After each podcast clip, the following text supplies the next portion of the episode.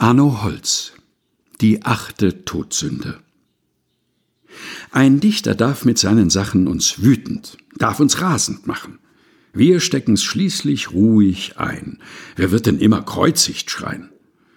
Nur eins wird man ihm nie verknusen und gäb's statt neun selbst neunzig Musen.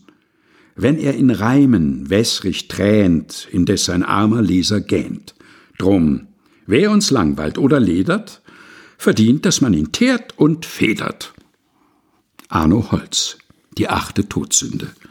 Gelesen von Helga Heinold.